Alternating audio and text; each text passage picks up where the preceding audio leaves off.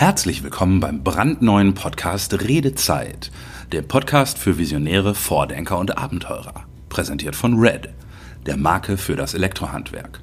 Heute zu Gast bei Redezeit der Red-Partner hinter den Kulissen, Red 007. Er nimmt uns mit zur Lieferantenauswahl nach Asien und erklärt, wie der besondere Marktwert der Red-Produkte zustande kommt.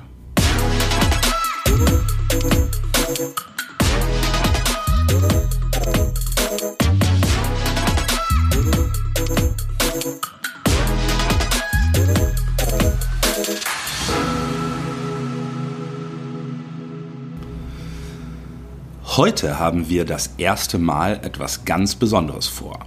Heute begrüße ich hier beim Podcast Redezeit einen anonymen Gast, unseren ersten Red 007. Hallo Red 007. Hallo Mirko, danke für die Einladung. Gerne. Red 007 ist einer der Red-Partner, die bei der Realisierung der Red-Produkte im Hintergrund mitwirken. Ähm, darum wird sein Name und sein Unternehmen hier auch nicht genannt. Trotzdem ist es natürlich spannend zu erfahren, wie so ein Red-Produkt konkret entsteht. Red 007, erzähl uns doch bitte mal kurz, wie, also ganz allgemein gesagt, wie ihr vorgeht, um einen konkreten Beitrag zum Red-Produktkatalog zu realisieren. Ja, gerne. Ähm, also zumeist starten wir damit, dass wir Produktvorschläge machen. Also wann immer wir auf ein interessantes Produkt stoßen, was äh, für Red äh, geeignet sein könnte, äh, dann schlagen wir das vor oder bekommen eben eine Produktanforderung von Red mitgeteilt mhm. und versuchen eben zu dieser Anforderung dann ein passendes Produkt zu kreieren. Und das Ziel ist eigentlich immer, dass, dass wir einen echten Red-Mehrwert in dieses Produkt rein entwickeln. Also ähm, wenn man zum Beispiel unsere T5-Linearleuchte, die LIX, die vielleicht einigen Red-Zuhörern schon bekannt sein sollte, hernehmen. Ähm, das ist jetzt kein völlig außergewöhnliches Produkt, sondern das kann man eben so auch äh, vielleicht an anderer Stelle im Markt kaufen.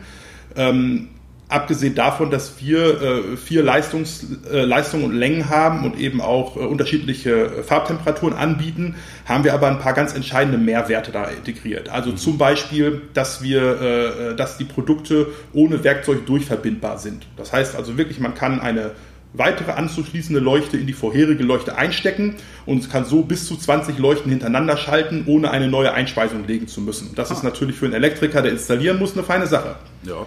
Ja, oder dass wir, dass wir zum Beispiel äh, das Gehäuse nicht aus Kunststoff gemacht haben, sondern aus stranggepresstem Aluminium.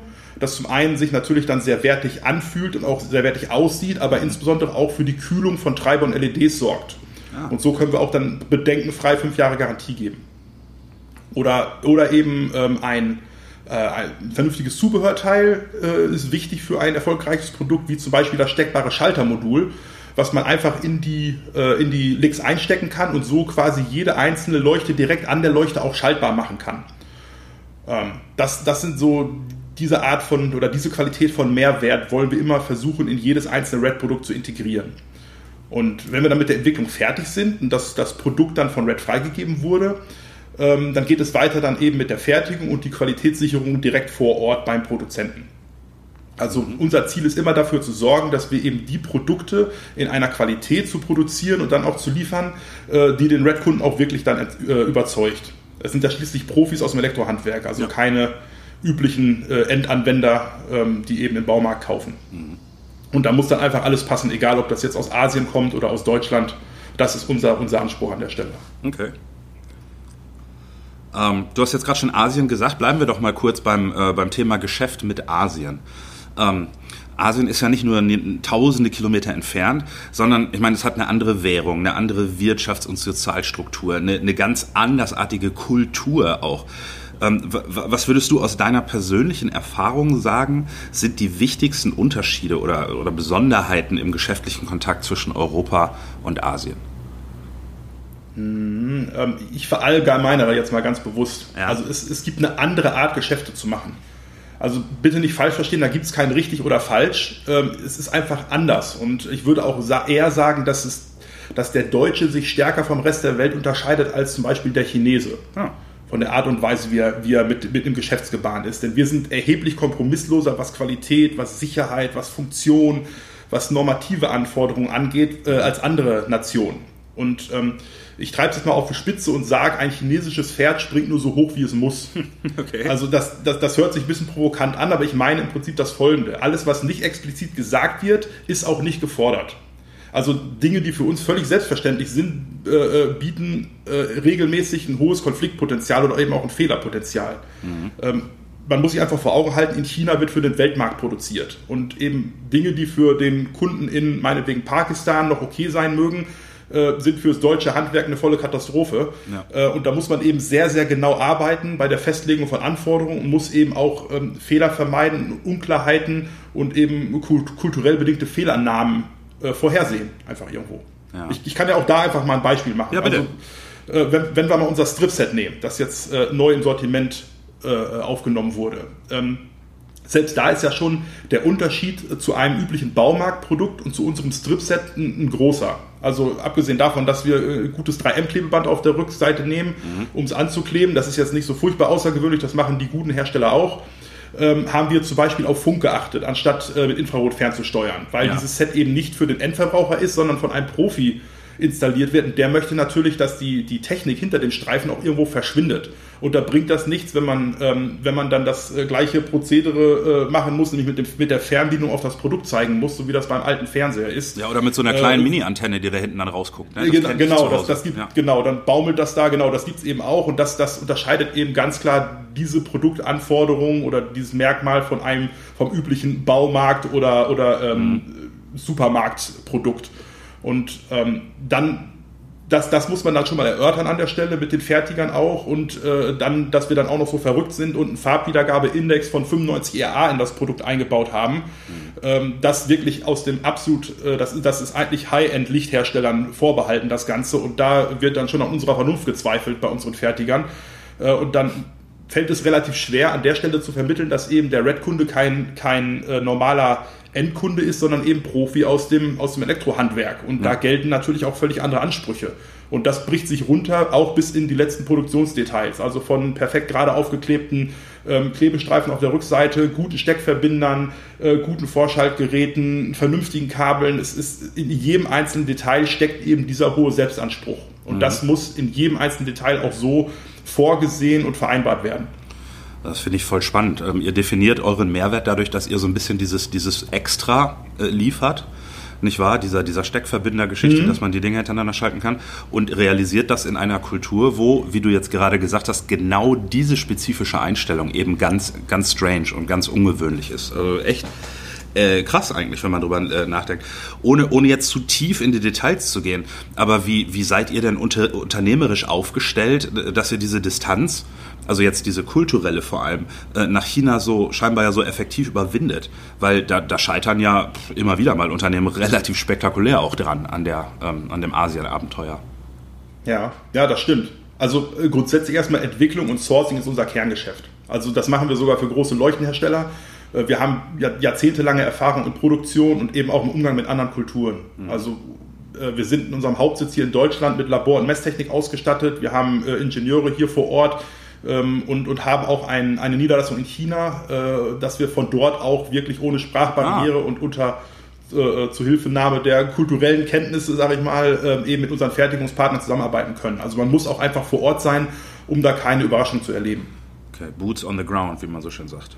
So ist es, genau. Ja, weil ich denke mir, ich meine, jeder, der schon mal irgendwie bei Wish oder bei AliExpress oder so bestellt hat, nicht wahr? Der weiß, dass man, ich sage jetzt mal vorsichtig, dass man mit Lieferzeit und Qualität und Lieferantenkontakt und so in Asien sehr, naja, sehr unterschiedliche Erfahrungen machen kann. Ähm, Red 007, erzähl uns doch mal, wie, wie ihr dann an, an den guten, was auch immer das jetzt heißt, ne, aber an den guten Lieferanten in Asien rankommt. Mhm. Also grundsätzlich hast du natürlich recht. Also es gibt wirklich eine schier unendliche Anzahl von möglichen Produzenten oder Anbietern. Und das, das Problem ist eben, dass man nie genau weiß, was man bekommt. Also äh, wir beginnen in erster Linie damit, äh, dass wir erstmal schauen, ob die grundsätzlichen Rahmenbedingungen passen. Also passt die Größe des Lieferanten zu unseren Anforderungen? Ähm, gibt es vernünftige etablierte Prozesse? Für welche, für welche Zielmärkte produziert dieser Hersteller? Äh, gibt es ein Qualitätsmanagementsystem, was, was installiert wurde und eben auch vernünftig funktioniert? Ähm, dann, dann machen wir eine Erstbemusterung verschiedener Produkte, um überhaupt zu schauen, wie die allgemeine Qualitätslage bei dem Hersteller ist. Ähm, weiter, weiter, wenn das dann soweit alles gepasst hat, machen wir auch immer ein, so ein Vor-Ort-Audit, ähm, entweder durch mich selber oder jemanden hier aus Deutschland aus dem Team oder eben durch unsere chinesischen Kollegen mhm. und schauen uns eben dann auch die ganzen Steuerungsdokumente an, die verwendet werden, um die Qualität zu steuern und erarbeiten auch selber welche. Also wir machen sehr scharfe Prüfvorgaben, wir mischen uns in die Produktion des Fertigers ein. Äh, Wenn es sein muss, entwickeln wir sogar Testvorrichtungen, um eben genau nach unseren Vorgaben auch dort in der Produktion testen zu können. Ja. Fahrt ihr, fahrt also, ihr auch mal so unerwartet hin, so Mystery Shopping mäßig? Ja, absolut. Also wir, wir machen ah. nicht nur angekündigte, sondern auch die überhaupt nicht, auch, überhaupt nicht beliebten, unangekündigten Audits, wo wir sagen, wir möchten jetzt bitte unsere, unser Material und unsere Ware sehen mhm. in Produktion, weil das ist eben auch so eine Besonderheit in China, ähm, dass äh, Fertiger, wenn sie äh, voll ausgelastet sind, outsourcen, ohne dass der, ähm, der Kunde das merkt. Also das soll bedeuten, dass eben teilweise dann in, in, in Unternehmen produziert wird, die man noch nie gesehen hat, noch nie zu Gesicht bekommen. Das ist eben auch okay. eins dieser, dieser Risiken, die man zwar vertraglich ausschließen kann, aber ähm, ob es dann wirklich so ist oder nicht, das äh, kann man wirklich nur absichern, wenn man auch vor Ort ist und äh, regelmäßig nach dem Rechten schaut. Und, und gibt es da sowas wie eine Anekdote oder so aus der, vielleicht aus der Frühzeit deiner persönlichen Erfahrung, äh, wenn du mal bei so einem Lieferanten aufschlägst? Was, was war so das Übelste, was du mal, was du mal erlebt hast? Oh, das passiert nach wie vor. Also das ist äh, grundsätzlich, ähm, was es auch schon gab. Ich bin dann 20 Stunden nach China geflogen, äh, beziehungsweise nach China geflogen und dann von dort aus weiter zum Einfertiger zu auditieren und ich war nach 15 Minuten wieder raus. Also wenn man da wirklich dann reingeht und sagt, was zur Hölle ist denn hier los? Und dann kann man quasi auf dem, auf dem Absatz wieder umdrehen. Und, und äh, da habe ich wirklich gelernt, dass man keiner Internetseite und keiner Firmenpräsentation trauen kann, mhm. weil sich da teilweise völlig unterschiedliche äh, Unternehmen vorstellen äh, oder sich da zeigen. Weil wir haben auch schon Muster gehabt, die angekommen sind und bei der, bei der technischen Beschau bei der Analyse hat sich dann gezeigt, dass die Masseklemmen im Inneren an Kunststoffteilen festgeschraubt waren. Also das, das, ist also wirklich, das ist schon speziell und das sind große Unternehmen, die sowas produzieren und mhm. das zu, zu Zehntausenden Einheiten überall in die Welt verkaufen. Und das, äh, das, da, da fällt man natürlich vom Glauben ab. Und solche Dinge dürfen natürlich niemals in den Markt geraten. Und, ähm, aber es, deswegen, was ich sagen möchte, auch große Unternehmen sind kein Garant. Also auch oft sind mhm. große Unternehmen völlig ungeeignet, einfach weil das Qualitätsniveau äh, nicht da ist, wo wir es brauchen oder einfach die Arbeitsbedingungen nicht stimmen. Und das ist auch für uns wichtig. Also das, ja. das äh, Neudeutsch Compliance-Thema ist für uns wichtig, weil wir im Prinzip auch die Verpflichtung haben, da wo wir es können, auf die Arbeitsbedingungen Einfluss zu nehmen. Also wenn, wenn ich beim Audit sehe, dass äh, Leute unter ungünstigen Arbeitsbedingungen oder ohne vernünftigen äh, Körperschutz arbeiten müssen, dann mische ich mich da ein. Mhm. Und da wo wir es, da wo wir es ändern können, da tun wir das. Und da wo wir es nicht ändern können, äh, da melden wir das auch teilweise den Behörden. Ah, also okay. das, das ist für mich wirklich so ein Anliegen. Ich glaube, da ist jeder, äh, jeder, der irgendwo auf der Welt produzieren lässt, hat die Verpflichtung, äh, Dinge zu einem Besseren zu wenden. Und das ja. kann nur so funktionieren. Aber es gibt, es gibt auch Gegenbeispiele. Also es ist, es ist nicht alles nur mit hohem Risiko verbunden oder man überlegt schlechte Überraschungen. Es gibt auch Gegenbeispiele. Ich bin auch schon bei Lieferanten vorgefahren, wo man dann das Gebäude und den Parkplatz sieht und denkt, Donnerschlag, ich bin in fünf Minuten hier wieder raus. Ähm, und dann geht die Tür auf und dann findet man äh, eine Reinraumproduktionshalle vor, äh, wo auf Weltniveau gefertigt wird. Also auch das oh. passiert und okay. regelmäßig. Okay, also okay, und da, dann läuft irgendwann die erste Bestellung, im besten Fall äh, relativ stressfrei und das funktioniert. Wie, wie geht es dann weiter? Und vor allem, wie, wie wird Red in diese Prozesse dann eingebunden? Ja, also ohne Red geht da gar nichts. Also ich habe ja schon gesagt, wir erarbeiten die Produktvorschläge zusammen ähm, dann geht es weiter über die Features, die wir integrieren können. Äh, Red hat ein unglaubliches Wissen und eine, eine, Detailkenntnis über die Anforderungen aus dem Markt, eben über die, über die Zusammenarbeit mit den, mit den Elektrikern und den Fachleuten, kommt sehr, sehr gut qualifizierte Input, äh, den wir in die Produkte überführen können. Mhm. Und das ist, ist für uns lebens- und überlebenswichtig. Und, und Red bleibt im Allgemeinen die ganze Zeit im fortschreitenden Prozess äh, mit bei der Sache. Also wirklich von der Bemusterung über die technische Freigabe. Es werden Handbücher zusammen entwickelt, die Verpackungen werden zusammen entwickelt, Produktfotos gemacht, äh, die Marketingunterlagen werden zusammen generiert. Also wirklich abgesehen, abgesehen von der Fertigungsüberwachung ähm, und, den, und den, den Qualitätssteuerungsdokumenten ist Red eigentlich permanent mit am Ball. Cool, also wirklich eine Partnerschaft im engeren Sinne des Wortes. Absolut, ja. Ähm, andere Frage noch. Du, du hast ja jetzt schon ein paar Tage differenzierte Erfahrungen mit Asien. Ähm, was denkst du, wie mhm. hat sich äh, Asien oder vielleicht auch insbesondere China so in den letzten zehn Jahren entwickelt? Was ist deine persönliche Beobachtung? Ja, also kann man nur ein Stichwort sagen, atemberaubend schnell. Also China ist erheblich selbstbewusster geworden, äh, sowohl die Kultur als auch das Selbstverständnis hat sich in den letzten zehn Jahren extrem gewandelt. Also die Arbeitsgeschwindigkeit ist enorm. Natürlich mit allen Risiken, die damit verbunden sind, aber äh, die Chinesen werden auch deutlich besser darin zu differenzieren. Mhm. Also es ist wirklich, ähm, man kennt das selber, mittlerweile hat jeder Dritte ein chinesisches Handy, nicht nur in China gefertigt, sondern von einem chinesischen, von einer chinesischen Marke. Und da ist wirklich überhaupt gar nichts dran auszusetzen. Und dieses Selbstbewusstsein nehmen, nehmen die Chinesen natürlich auch zu Recht mit. Mhm. Und ähm, nichtsdestotrotz ist eben auch sehr, sehr viel Dynamik im Markt. Also ich kenne eine ganze Menge Unternehmen, die eben vor wenigen Jahren nur in einer Handvoll Mitarbeiter in Erscheinung getreten sind, mittlerweile Tausende von Mitarbeitern haben, aber dafür auch eben im Umkehrschluss andere Unternehmen, die schon Tausende von Mitarbeitern haben und mittlerweile von der Bildfläche verschwunden sind. Also oh, okay. die Dynamik, ja, die Dynamik ist einfach viel größer. Also es ist sehr, sehr, sehr viel Bewegung im Markt und das, das merken wir ja auch hier, egal ob es Bandenwerbung beim Fußball ist oder eben äh, Marken, die sich auch mit chinesischen Schriftzeichen bei uns äh, in, den, in den Medien platzieren. Das gab es ja vor ganz, ganz wenigen Jahren noch überhaupt gar nicht. Von den Restaurants mal abgesehen, ja, genau. Na, natürlich, klar, ja. Okay, ähm, schon mal eine letzte Frage jetzt für heute. Ähm, wenn du dir, wenn du dir von deinen asiatischen Partnern irgendwie was wünschen könntest oder so, was, was, was wäre das?